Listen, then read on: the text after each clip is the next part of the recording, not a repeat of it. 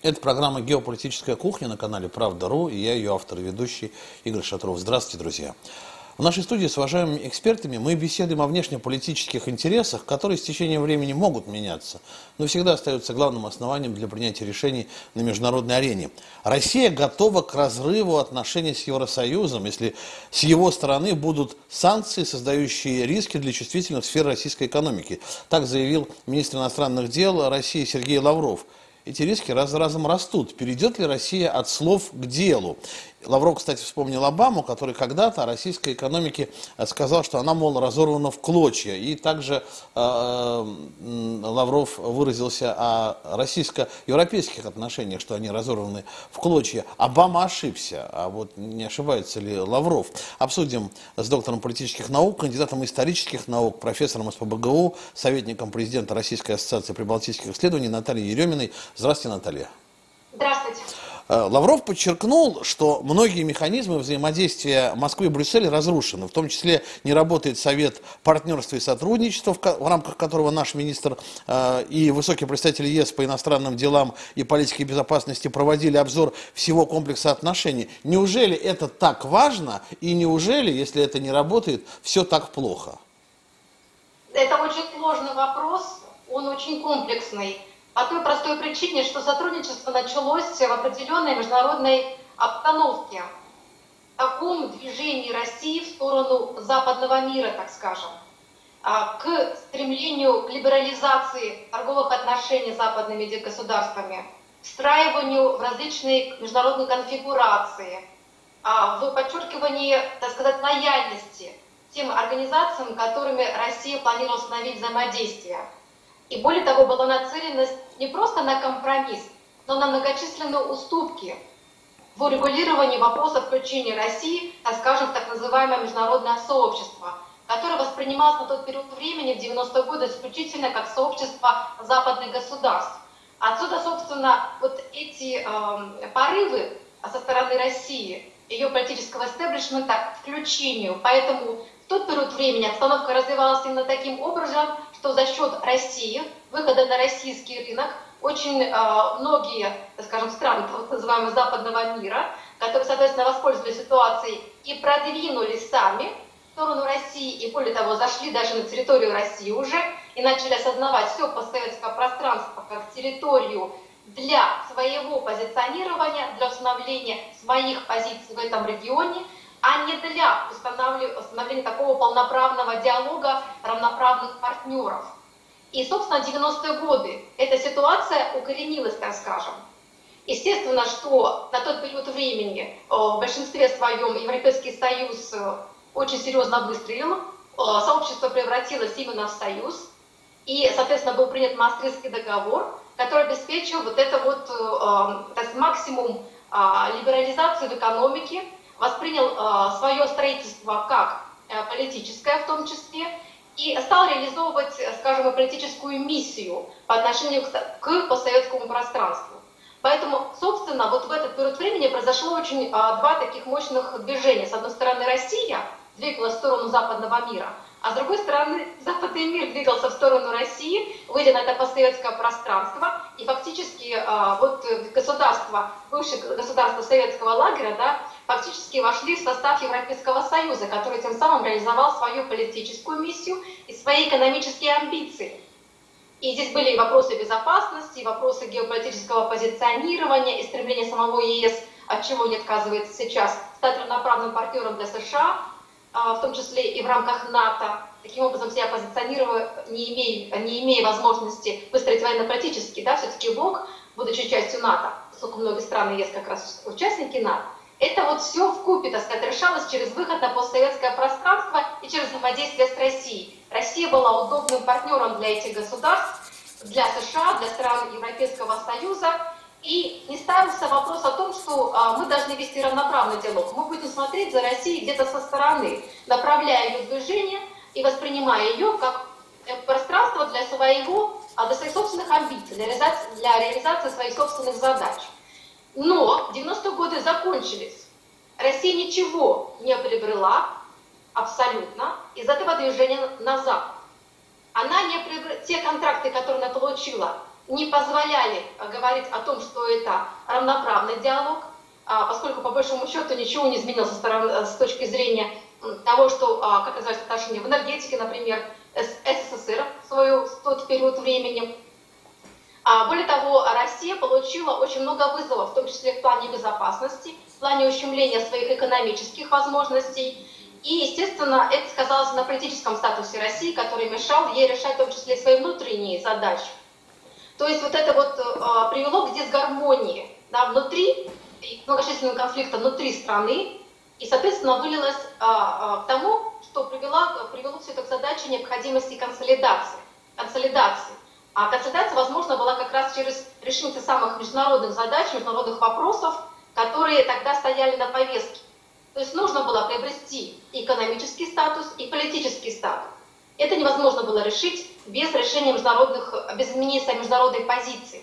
И в 2000-е годы мы видим, как это а, начинает реализовываться заканчивается, соответственно, противостояние гражданское а, в России, в Чечне, я имею в виду, фактически а, нивелируется проблема террористических угроз, она остается, но тем не менее она значительно сокращается. Происходит консолидация политической элиты, и постепенно вырисовывается картинка того, что Россия воспринимает необходимость, то есть вся политическая элита воспринимает необходимость изменить позиционирование России на международной арене для того, чтобы получить более масштабные, более выгодные и приоритетные экономические проекты, для того, чтобы самой получить инвестиции. Ведь э, инвестиционно привлекательная страна – это страна, которая может реализовывать в том числе и важные технические, да, э, научные проекты. Это все взаимосвязано. И, безусловно, это и вопросы безопасности, которые связаны с тем же самым терроризмом. И здесь нельзя не выйти, а, например, в сторону да, Средней Азии, Центральной Азии, продвигаться в сторону Афганистана. Здесь нельзя не говорить о проблеме Ближнего Востока и так далее. Это все взаимосвязанные вопросы. И вот в 2000 годы конфигурация тому, что, собственно, помимо России появился и мощно выстрелил Китай, а появились новые силы, которые заявили о себе, а, которые фактически оформились затем а, в рамках БРИКС. Это уже фактически показало, что ситуация международная изменилась. И Россия в этой новой конфигурации стала утверждать и восстанавливать свою роль вот этого международного такого противовеса во многих международных делах и гаранта безопасности и стабильности на территории Евразии, что, собственно, жизненно необходимо самой России. И вот это само позиционирование России, а, а эта позиция э, жизненно интересная и важна именно самой России, не могло не вызвать а, вопросов, как минимум, со стороны США и со стороны стран Европейского Союза. И вот мы видим, как вот эти изменения, они выразились в конкретных делах. И, например, а, конкретные вопросы – с экономическими, а, а, с экономической позицией России по отношению к своим торговым партнерам привело к тому, что Польша накладывает вето на а, продление договора, договора соглашения с Россией между Европейским Союзом и Россией. Затем Вильнюс, ссылаясь на международные позиции России, еще раз замечу, международные, ее позиционировать в отношении, например, грузиной, значит, юго-осетинского, абхазского конфликта, также, также накладывает вето на заключение нового соглашения. То есть мы видим, как о попытке России преломить экономическую ситуацию, а, сделать сотрудничество в экономической сфере более равноправным, как позиция России в отношении международной деятельности на ближайших э, границах своих фактически, да, э, переломить ситуацию в деле э, безопасности на своем ближайшем, кстати, ближайшем окружении, приводит к тому, что страны Европейского Союза считают для себя возможным наложить вето на соглашение между Россией и Европейским Союзом. То есть фактически мы говорим, они говорят о том, Россия, ты не имеешь права им требовать каких-то экономических преференций в торговле с нами, что фактически заявила Польша, и ты не имеешь права занимать какую-то свою позицию в отношении каких-то международных конфликтов, что сказала Литва. А Европейский Союз согласился, потому что во многих случаях, мы говорим, когда о внешней политике а, Европейского Союза, это принцип единогласия, который имеет как позитивные, так и негативные аспекты. То есть мы сейчас мы говорим о том, что ситуация действительно изменилась. Вот этот вот э, конфликт, который мы сейчас наблюдаем, это, собственно, последствия тех тенденций, которые мы наблюдали в течение всех 2000-х э, годов. Они последовательно развивались таким образом, что Россия стала просто себя позиционировать иначе, это привело к такому конфликту. То есть, по большому счету, это вот не случилось в один день. А, нельзя сказать, что вот просто вдруг неожиданно, не знаю, там, после ли пандемии, в результате ли президентства Трампа, да, или в результате ли прихода Байдена, а, Евросоюз вдруг э, разорвал в один момент отношения с Россией в клочья, или Россия разорвала. Но ведь э, вот говоря о том, что ситуация изменилась, и фактически вот вы сейчас, Наталья, ну, доказательно пояснили, что нового проекта для, для России у Евросоюза нет. В 90-е годы он был, в 2000-е по инерции это продолжалось, но нового не возникло, а Россия стала другой. Но э, встречный вопрос возникает, а у России-то новый проект для Европы есть? Зачем э, Европа России? Может быть, э, все как развивается, так пускай и развивается? Да, то есть такой э, момент очень интересный. С одной стороны, мы всегда воз... у нас всегда возникает вопрос, как нам относиться к Европейскому Союзу, как нам относиться к Европе. Потому что, по сути дела, вот Европейский Союз, так скажем, похитил да, Европу, в том смысле, что он приватизировал понятие Европа, и теперь понятие европейский – это понятие, связанное с Европейским Союзом. Процесс европеизации – это процесс, связанный а, с продвижением норм, разработанных Европейским Союзом. И вот возникает всегда некая коллизия – как нам относиться вот к этому, собственно, пространству, как а, к отдельным государствам, как к единому целому, потому что мы, конечно, наблюдаем разные позиции стран, а они по инерции также, да, сказать, поддерживая и будучи заинтересованы в том, что сохранялся вот этот компромисс как а, основное, основная ценность самого Европейского Союза, фактически принимают единую позицию в отношении, например, санкций. При том, что в куларах разные государства имеют совершенно разные точки зрения. Поэтому есть э, некий такой противовес. А санкции мы получаем на выходе именно те, которые в наименьшей степени сейчас будут разрывать э, или там, наносить какой-то еще более мощный ущерб э, экономическим, торговым, партнерским отношениям, в меньшей степени будут связаны с вопросами безопасности или к решению общих конфликтных каких-то ситуаций, а в, том, в отношении, например, того же самого Ирана, а на большей степени будут затрагивать какие-то личностные моменты, связанные, например, с политическими обстоятельствами, и с какими-то конкретными а, личностями, делами персонами. Да? А, здесь вот это как раз, кстати, компромиссный вариант санкций, который получает Россия, это как раз то, что возникает а, при взаимодействии разных групп э, стран внутри Европейского Союза. Поэтому, с одной стороны, мы видим, на выходе есть общее, единое решение. С другой стороны, мы видим, что разные страны совершенно по-разному к этому решению относятся, даже уже когда оно принято. Да, фактически, э, так сказать, даже сама Австрия даже говорит о том, что не нужно торопиться новыми санкциями ни в коем случае. Вот. Но то же самое, а, собственно, отношение Европы а, осмысливают и в США, да, и в НАТО, в рамках НАТО, как относиться к разным странам внутри блока. И вот, например, если мы говорим еще о том, что Европа в рамках Европейского Союза как все-таки еще некое единое пространство, то, например, американцы а, относятся к Европейскому Союзу гораздо более критично, чем российские эксперты, ученые и так далее а, считая, что вот еще со времен Бжезинского, что Евро, Европейского Союза как единого целого нет, нельзя к нему относиться как к единому пространству, а нужно проводить отдельную политику в отношении отдельных стран Европейского Союза. И, собственно, они а, акцентируют такое мнение, именно исходя из того, как эти страны принимают участие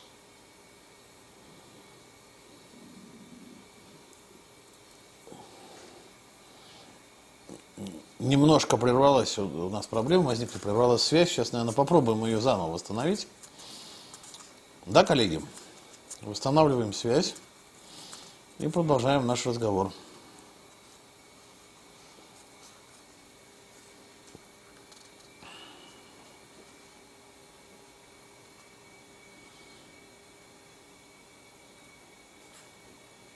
страны Восточной Европы, либо Россия продолжение имперского проекта, как полагает э, бывшее государство Европейского Союза, Соединенное Королевство. То есть у них -то тоже нет единой точки зрения на Россию.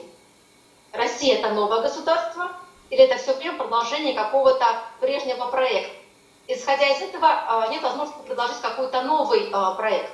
Собственно, мы тоже в России все время переходим через эти проблемы восприятия Европы мы другая Европа или мы тоже Европа? А Европа это какая Европа? То есть в чем, она, а, в чем ее ценности, в чем она отлична от нас, да, и у нас тоже ведь споры были, славянофилов и западников, да, восприятие европейского влияния.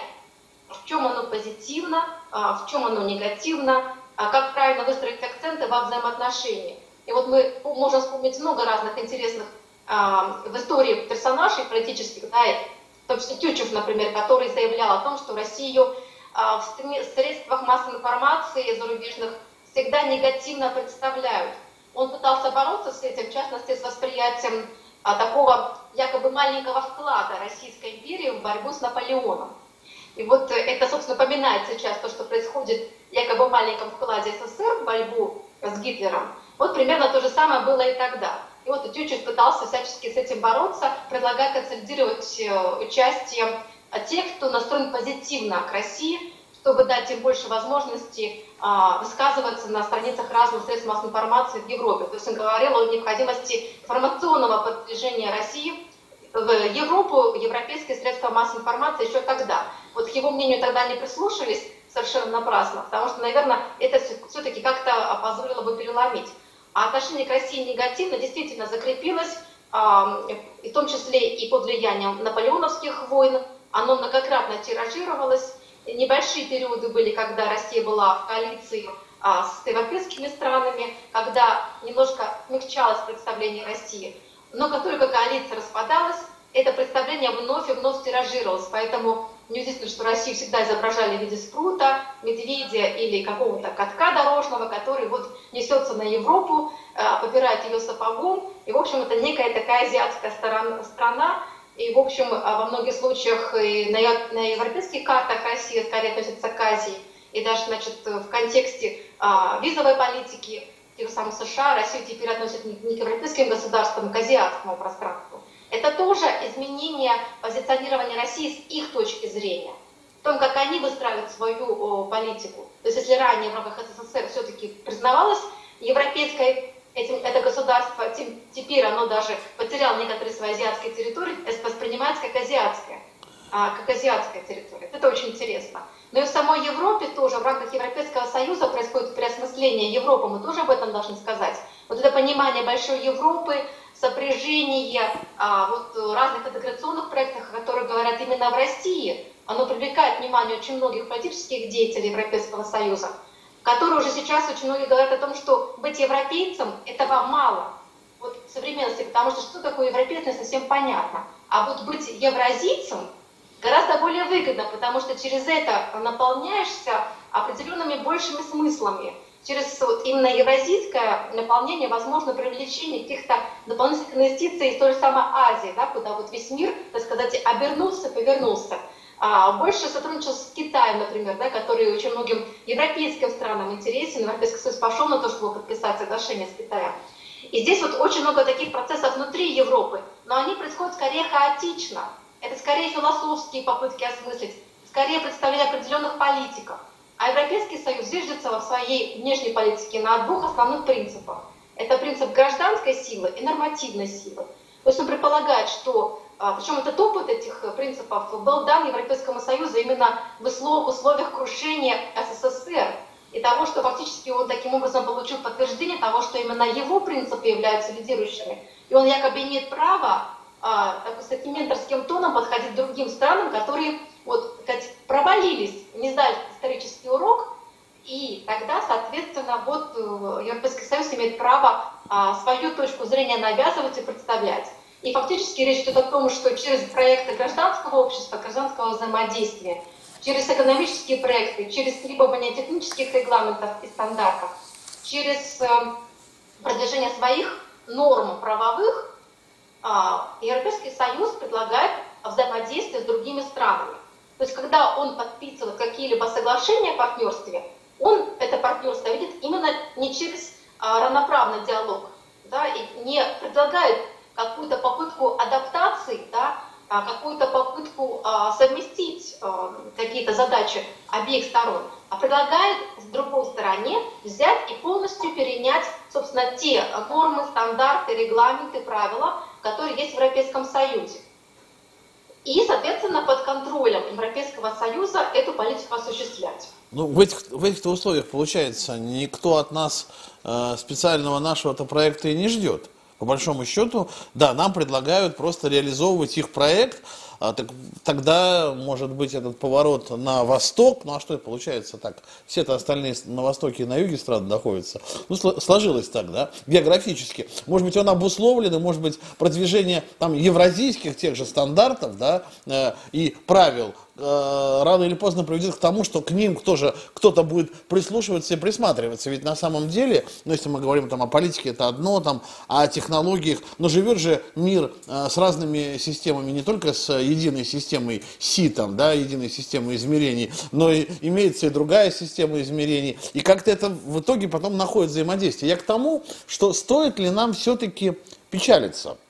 Торговые отношения каким-никаким образом складываются. Германия при всех сложностях отношений с США борется там за, вместе с нами за Северный поток-2. Страны Евросоюза, некоторые, невзирая на общую позицию Евросоюза, э, там договариваются с нами о вакцине. Торговый оборот, ну как какой-никакой, но в любом случае наравне с Китаем это э, Евросоюз, ведущий торговый партнер России. Пускай пока это там нефть и газ, ну да, печально, но в то же время, да, в то же время 30%, насколько я помню, нефти и 40% газа этот, э, это международное сообщество европейское получает из России. Может быть, нам не стоит переживать по поводу отсутствия, я заканчиваю свой длинный вопрос, по поводу отсутствия таких политических, что ли, э, дружелюбных отношений?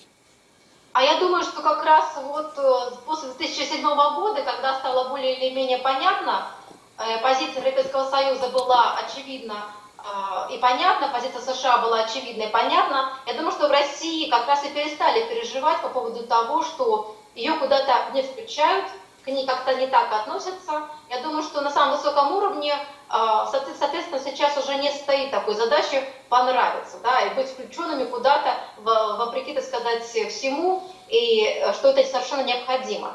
То есть, если, например, э, Европейский Союз предлагает селективные принципы взаимодействия с Россией, они же были разработаны Федерико Магерини еще до Барреля, соответственно, то и российский, э, Россия, соответственно, совершенно не возражает против а, подобного подхода и тоже а, во многом селективно а, участвует во взаимодействии с Европейским Союзом.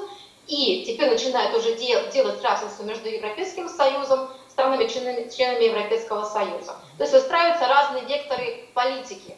Ну и кроме того, мы видим, что э, для России важно э, и участие именно в евразийской интеграции. Именно этот вектор дает ей тот необходимый статус и внимание к себе со стороны других международных игроков. То есть улучшение качества работы России на евразийском направлении, в рамках работы сотрудничества с Китаем, в рамках сотрудничества со странами БРИКС, по разным э, вопросам. Это в целом влияет позитивно на позиционирование России и в рамках Европейского Союза. При том, что в Европейском Союзе до сих пор не воспринимают э, Евразийский экономический союз как такого мощного конкурента, но всячески, э, так сказать, э, пытаются, конечно, воспринять, этот, э, пропагандировать этот процесс как некое восстановление СССР. Поэтому здесь тоже негативное отношение к этому проекту есть, но оно вызывает очень большой интерес на уровне разных стран, участников Европейского Союза. Вот поэтому здесь тоже это э, такой однозначный э, мощный э, виток влияния на позиционирование России именно внутри Европейского Союза. Вот хочется разобраться все-таки, а что на самом деле думают э, национальные правительства, да, европейские страны, забудем о Брюсселе.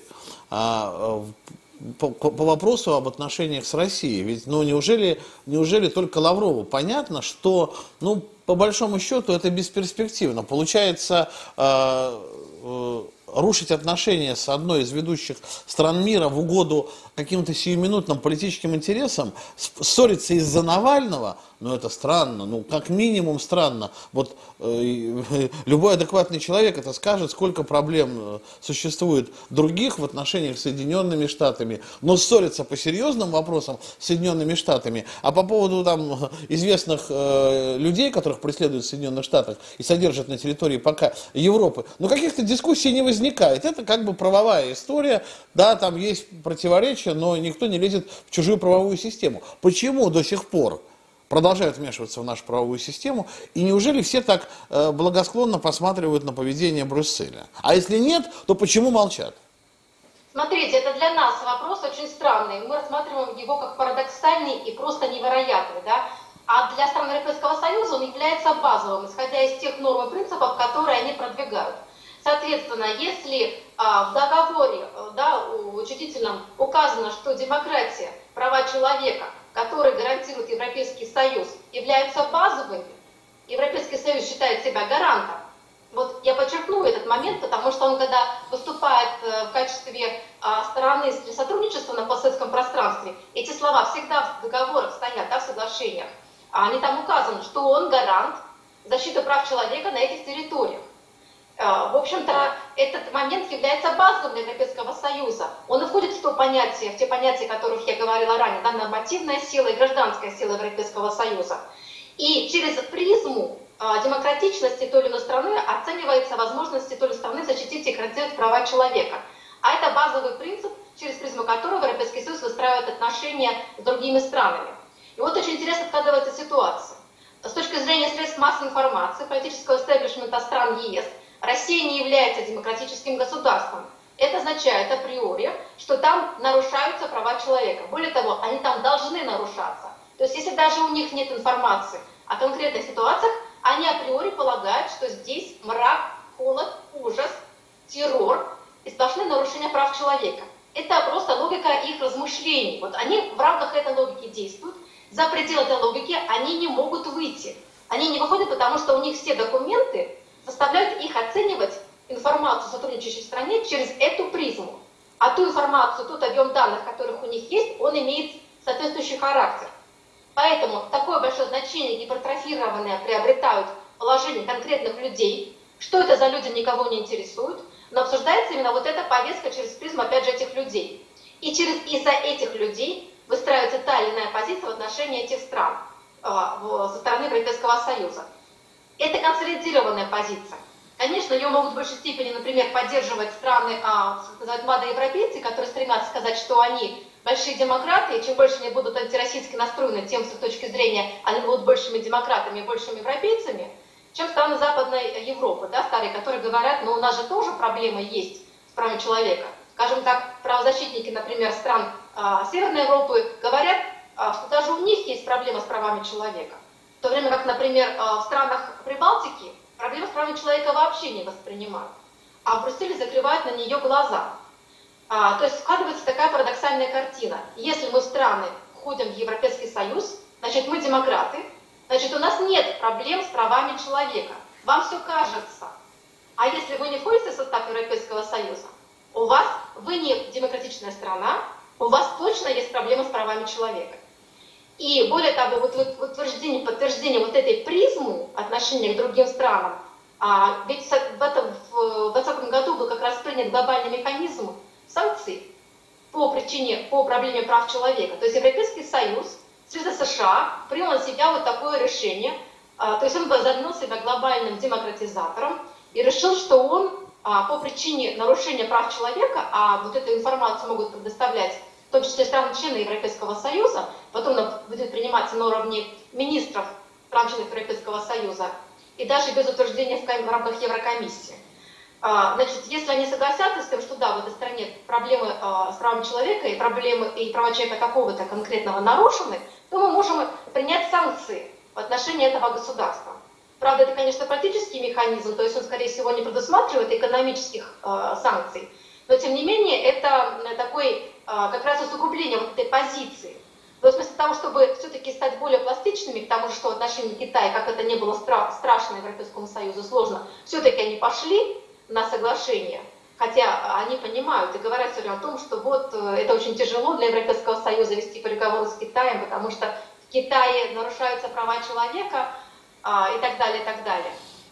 Или, например, сложно закупать, да, значит, энергоресурсы из Саудовской Аравии, ну, а какая тогда разница? Россия автократичная, да, не демократичная, Саудовская Аравия. Я... Вот мы вынуждены а, закупать такой вот газ. А мы с вами, мы с вами нашли эту разницу сегодня в ходе разговора, ее не один раз проговаривали. Просто мы навязываемся, ну, в кавычках, конечно, мы навязываемся как европейцы, может быть, надо просто прекратить эту историю, да, но пускай они там себя европейцами считают, а к нам относятся как к Китаю и к Саудовской Аравии. И вот эти свои там поблажки для, для нас, вы, вы, уже легче будет с самими э, собой договариваться. Нет, Нет, ну вообще, конечно, интересная история. Даже вот если я вспоминаю Навального, ну просто э, э, и в Роше, компания не российская, там какая-то экономическая проблема, да. Даже Amnesty International вроде бы наконец-то исключила его из списка политических узников, да. Ну, э, если они в каждое экономическое дело у нас так будут вмешиваться, я понимаю, это роль такого, знаете, глобального прокурора. Если США это глобальный жандарм, там еще и сила, да,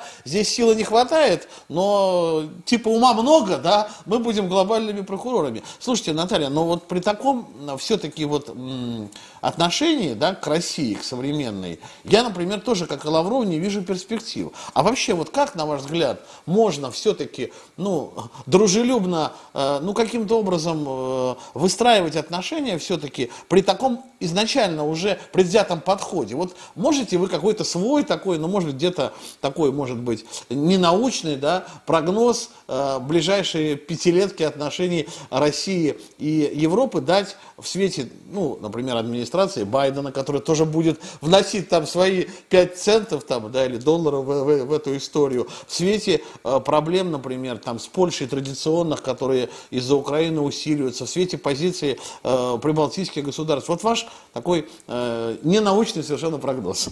Ненаучный, потому что ученый все-таки не позволяет себе таких вещей, поэтому я заранее вот вам предлагаю забыть немножко о том, что вы ученый. Ну да, я на самом деле хотела бы сказать про инструменты, которые Россия могла бы использовать для выстраивания диалога. С одной стороны, мы говорим, это должны быть многоуровневые инструменты, исходя из того, что там Европейский Союз выстраивается много как многоуровневая организация. Да?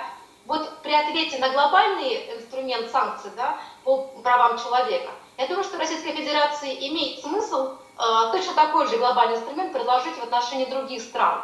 А, например, мы знаем случаи, когда нарушаются права человека, а мы о них говорим, но в отличие от того, как Европейский Союз говорит о том, что он будет а, а, замечать какие-то нарушения прав человека, мы, в свою очередь, должны заметить тех людей, которые защищают права человека в других государствах. То есть мы должны, Россия должна выступить в роли традиционной, которая всегда у нее была защитника. То есть ранее Российская империя выступала в роли защитника христианских ценностей и православия, прежде всего, и славян она должна сейчас выступить в роли а, защитника защитников прав человека. Мы знаем, что особенно в Прибалтике эта проблема является очень серьезной. Такая проблема есть во всех восточноевропейских странах в той или иной степени. Там есть люди, которые отстаивают а, а права определенных меньшинств, политических, значит, других взглядов политически отстаивают, отстаивают, например, захоронение советских воинов. И все эти люди мы в данном случае не будем говорить, акцентировать внимание именно на проблеме прав человека, на проблеме того, что неприемлемо в этих странах другая точка зрения политическая. А Россия выступает в роли такого а, а, значит, актора, который замечает, что есть люди, для которых интересна повестка прав человека, и она их особо отмечает. Это можно делать на уровне общественных организаций, на уровне правительства. То есть мы, мы ценим, Россия ценит усилия других людей в других странах по созданию вот этого позитив, позитивной повестки.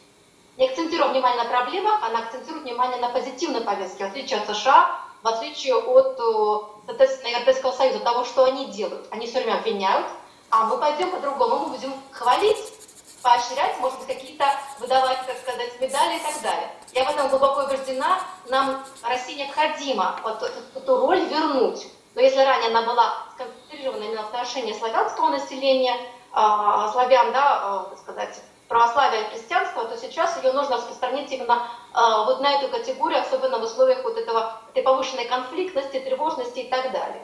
И здесь почему мы не имеем права посмотреть на то, как а, те или иные люди а, угнетаемы, например, в своих странах за свои политические взгляды, которые занимаются даже не, не будучи угнетаемы какими-то определенными акциями, мероприятиями, которые направлены на мир, а, участвуют в смертном полку. Это, это, это мирные а, мероприятия, которые фактически антивоенный характер носят. Почему мы не можем поддержать антивоенное движение, возглавить его в мировом масштабе? России необходимо это делать. Именно Россия это может сделать. У нас есть э, а, опыт и авторитет, э, поэтому я вот это предлагаю э, как один из инструментов глобального влияния. Затем мы говорим об уровне разных государств, да, национальных государств. Нужно отказаться от единой точки зрения, от единого подхода государствам, в том числе с точки зрения а, антисанкционных мер, контрсанкционных мер. совершенно а, невзирая на то, что есть консолидированная позиция стороны ЕС, мы должны принимать совершенно разные э, меры ответа в отношении разных стран. Они должны носить совершенно разный характер. То есть нет никакой необходимости отказываться от сотрудничества в тех областях, в которых оно нам интересно. Но есть области, которые нам хочется поддержать своего производителя, своего, так сказать, э, свои какие-то э, секторы да, производства. И мы должны это делать, э, именно исходя из своих собственных интересов каждый раз четко выстраивая вот эту линию, стратегию, уже получается не защиты, а нападения. И, конечно, активизация позиций в разных международных инстанциях, международных группах по эм, постоянному, постоянной работе через те же самые посольства, консульства, через свои же э, разные э, площадки, которые можем формировать. В рамках разных СМИ, вот Russia Today много делает, но не только вот ограничиваться этими да, площадками, где будут в еженедельном формате, как минимум еженедельном, представители Российской Федерации, официальные лица, а, а также журналисты, эксперты и так далее, объяснять позицию России, показывать, что Россия на самом деле огромное государство, если в ЕС более-менее можно прийти к какому-то единой точку зрения, точке зрения, то Россия настолько огромна, а, разнообразна, что у нас никогда не стояло такой же точки зрения побороть вот это вот, э, привести к универсализму через бюрократию. Она всегда оканчивается, мы знаем зачем. И у России есть разные точки зрения, и все они так иначе развиваются. И показывает, что Россия а, совершенно не та, так сказать, а, сторона, в которой есть какая-то одна точка зрения, которая всегда поддерживается, есть некая такая единая пропаганда а, и так далее, но есть действительно общая стратегия, есть разные позиции внутри страны. То есть всегда нужно доносить точку зрения о России, которой практически никто не знаком. Я думаю, что Россию как игрока очень мало знают знаю только из средств массовой информации, фактически Россия остается терен пугнита и для политиков Европейского Союза, и для рядовых граждан а, ЕС. То есть вот эти вот основные направления, они а, позволят э, как раз вот, это, вот то, что еще говорил Тютчев, переломить негатив в отношении а, России восприятие страны. То есть, если ваши эти предложения воспринимать как прогноз, то, в общем-то, все неплохо. Но, э, может быть, если будут следовать этим предложениям. Наталья, а я правильно понял, что вы все-таки предлагаете, по большому счету, взять пример, в хорошем смысле слова, с американцев и действительно не через Брюссель воспринимать Европу. То есть, прекратить э, говорить вообще о Евросоюзе, как о субъекте, и более активно говорить об Италии, Франции, Германии, забыть просто Брюссель. Может быть, действительно действительно э, вот эта вот э, такая медийная забывчивость вот этого субъекта управления э, этой рыхлой, рыхлой конфедерации или федерации, я не знаю, а поможет нам, в общем-то, в выстраивании отношений. Ведь к Брюсселю огромное количество претензий у самих европейских столиц. А я думаю, что мы не должны сбрасывать с счетов, и этот уровень тоже. Мы должны вести именно многоуровневую игру. Если мы откажемся от какого-то уровня, США себе могут это позволить. Они могут наплевать, так сказать, на позицию ЕС, да, и надо, они так прямо и говорят, да, как они, что они думают о позиции Брюсселя в целом. А мы, соответственно, не можем а, таким же образом относиться, это наши ближайшие соседи, и все-таки мы должны вести на многоуровневую позицию, это гораздо более, так сказать, не только а, благородно, это выгодно, и оно будет восприниматься несколько иначе, и а, в том числе в рамках Брюсселя. Брюсселя. Ну вот пример, просто пример. Лучше же на пальцах такие вещи объяснять. Ну вот существуют наши продовольственные контрсанкции. Они против всех стран Евросоюза. А как нашим друзьям э, в провинции Вене, Венета э, в Италии, где очень много, в общем-то, продукции э, сельского хозяйства шло на экспорт в Российскую Федерацию, хотелось бы, чтобы Италия вышла из-под этих контрсанкций, была выведена Москва из-под этих контрсанкций, санкций. Это возможно, на ваш взгляд?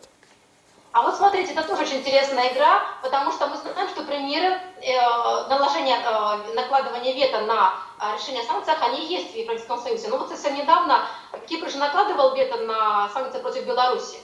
Именно из-за того, чтобы заставить, ну не по причине отношений Беларуси, да, а для того, чтобы заставить... О своих а, проблемах, чтобы... Позиции да. отношения Турции. Да, да, да. да. Это была такая многоходовая, многоходовочка.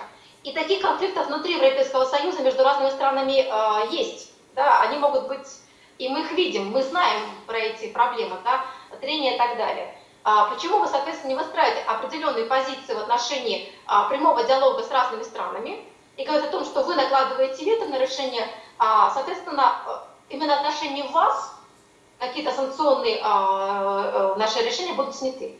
Но именно по тем направлениям, которые нам интересны. Потому что мы не хотим, да, во многих случаях некоторые наши сельхозпроизводители говорят о том, что им выгодно, выгодно этот режим, потому что у них нет вот этой а, конкуренции, которая сказывалась негативно длительное время на них. Поэтому только по некоторым позициям, только именно в плане вот этой вот многоходовочки, да, многоходовой игры, посмотреть, работает ли этот инструмент вообще, да, мы, как его можно опробовать. Действуют ли эти двусторонние соглашения, есть ли интересы национальные, которые действительно будут восприниматься как более значимые, чем интересы Европейского Союза, которым на самом деле вот антисанкционный режим, российский, антироссийский санкционный режим, по большому счету, это продвижение Восточной Европы. Кстати, интересно, что Литва очень много потеряла а, от этих санкций, потому что а, сельскохозяйственная продукция, она в основном шла на рынке России, как ни странно, да, а сама Литва, ее полки были заняты продукцией из Польши, которая во многом превалировала. И Литве было очень важно и выгодно а, взаимодействие с Российской Федерацией в этом ключе. Но э, Литва отказалась от этого, понесла очень большие убытки. Но тем не менее, эта антироссийская позиция, это антироссийское истерение заставляет пересмотреть а, вот этот свой комплекс э, отношений с Россией. Мы понимаем, что есть определенная русофобия, которая влияет на другие страны Европейского Союза, и во многом этот хор этих голосов, он является определяющим. Они очень сильно лоббируют, так сказать, позицию Брюсселя в целом. Поэтому нам нужно играть на э, контрдействие, да, э, соответственно, укрепляя взаимодействие с какими-то странами, которые э, по разным направлениям видят нас очень серьезных игроков, партнеров и так далее, э, заключая с ними именно двусторонние взаимодействия, а Европейский Союз идет на то, что заключает двустороннее взаимодействие, и мы знаем, что в отношении Китая страны Европейского Союза заключают двусторонние соглашения, да, это программа 16 плюс 1, то есть это допустимо и возможно. А, и, соответственно, мы таким образом а, показываем а, новые возможности для разных стран. Тем более, что это все равно идет все в логике многоскоростной Европы, разных точек зрения, разных блоков, которые выстраиваются внутри Европейского Союза. Если блоковость все равно так или иначе проявляется, почему бы не усилить эту блоковость э, своим а, своими действиями, да, то есть иди на упреждение. Ну, по крайней мере, как в отношении других, в отношении России точно уже э, звучат э, обвинения в том, что мы как раз своими действиями раскалываем Европу. Так что вы, э, вы Наталья, предлагаете продолжить этот процесс раскола Европы. Да? Слушайте, ну, наверное, вот последняя мысль, она касается не только к европейскому позиционированию, к позиционированию России в Европе, а к новому какому-то позиционированию России в мире. Один из уважаемых экспертов в моей программе Э, одну мысль интересно предложил. И опять связь у нас прервалась, я понимаю. Так, слышно, Наталья, не знаю. Сейчас узнаем. Что-то у нас сегодня барахлит. Связь. Попробуем наладить ее еще раз, и я задам вопрос. Завершающий. Так, там был какой-то сбой связи вернулась. Да, все, связь вернулась. Вопрос. вопрос, а я его и не сказал, я просто решил подождать, пока она восстановится. А, вопрос э, следующий. Э, эксперт один предложил такую идею, что ли, нового такого движения неприсоединения. А, ведь э, не только к Соединенным Штатам многие не готовы присоединиться в этом новом мире, таком чудесном и волшебном, да, но и к Китаю тоже. И есть Россия, которая может предложить какой-то новый третий проект. Мы Э, э, об этом не задумываемся, да, и может быть для нас немножко это э, как-то звучит, ну, слишком легковесно, ну что это значит, неприсоединение, мы же великая страна. Тем не менее, вот, может быть, вот об этом должна речь идти, что Россия это не США, но Россия это ведь и не Китай. И вот такую Россию нам надо и Евросоюзу, ну, продавать, скажем так. А я согласна, потому что, смотрите, а, в Европейском Союзе говорят о европейских ценностях, Китай говорит о китайских интересах, США говорят о национальных американских интересах, американских ценностях демократии, американском образце демократии. И только Россия, по сути дела, вот так вот громогласно говорит об универсальных человеческих ценностях и о признании множества, да, плюрализма этих ценностей и культур. То есть диалог культур на самом деле, он исторически происходил на территории России, образцы этого диалога были предоставлены именно Россией, да, даже идея интернационализма была именно в России больше всего, да, воспринята, соответственно, распространена. И те же самые процессы европеизации происходили именно благодаря России, когда распространялась европейская культура на Центральную Азию и так далее, да. Но это было именно вот в контексте вза взаимодействия, диалога, то есть без подавления. А, и поэтому, конечно, вот эта вот э, идея вернуться к универсальным ценностям, понимание того, что ценности едины для всех, нам всем важно, не зависимости от того, где мы родились, так сказать, какие у нас политические режимы и так далее, насколько экономика развита или не развита, есть капитализм развитый или не капитализм, и уже говорят о посткапитализме, да, не привязывать э, демократию именно к капиталистическим ценностям, а, собственно, говорить об универсальных ценностях. В том или ином виде проявления вот этих демократ, демократий. Демократия – это процесс, да, а не раз навсегда данное некое явление, спущенное, так сказать, с неба. И вот оно нам спустили, его нам спустили, и мы вот как туземцы вокруг него бегаем и радуемся. Нет, это постоянный процесс. Демократизация не может быть а, единовременно. Это постоянный процесс, и на самом деле никто не достиг, сказать, какой-то вершины в этом, в этом процессе. Это такой путь к самосовершенствованию, по большому счету. И именно Россия предлагает а, такой вот вариант признания множественности ценностей, множественных образцов демократии, таким образом подтверждая, что все страны так или иначе переживают разные процессы, двигаются именно вот в этом направлении. Ну что ж сегодня со связью у нас? Еще раз пытаемся, да? Ну, сейчас закончим уже. Надеемся, что она вернется именно в том месте, в каком прервалась.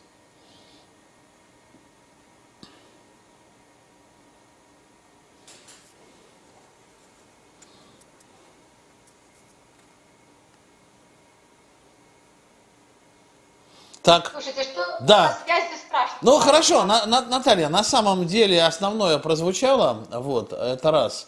Э, и я услышал, что под вот этой идеей есть вообще-то философия глубокая, которую вы сейчас ну, в двух-трех словах попробовали описать. Я думаю, то, что у нас были сбои со связи, связи э, только заинтересует.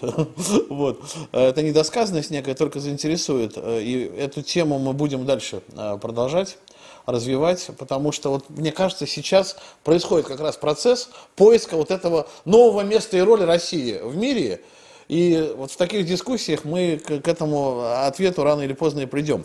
Об отношениях России и Евросоюза мы беседовали с доктором политических наук, кандидатом исторических наук, профессором СПБГУ, советником президента Российской ассоциации прибалтийских исследований Натальей Юрьевной. Спасибо, Наталья. А, я Игорь Шатров. Это была программа «Геополитическая кухня» на канале «Правда.ру». Мы эту тему продолжим точно, причем уже в следующей программе. Будет еще один очень интересный гость. Да, дождитесь следующей программы. Берегите себя и своих близких. До встречи.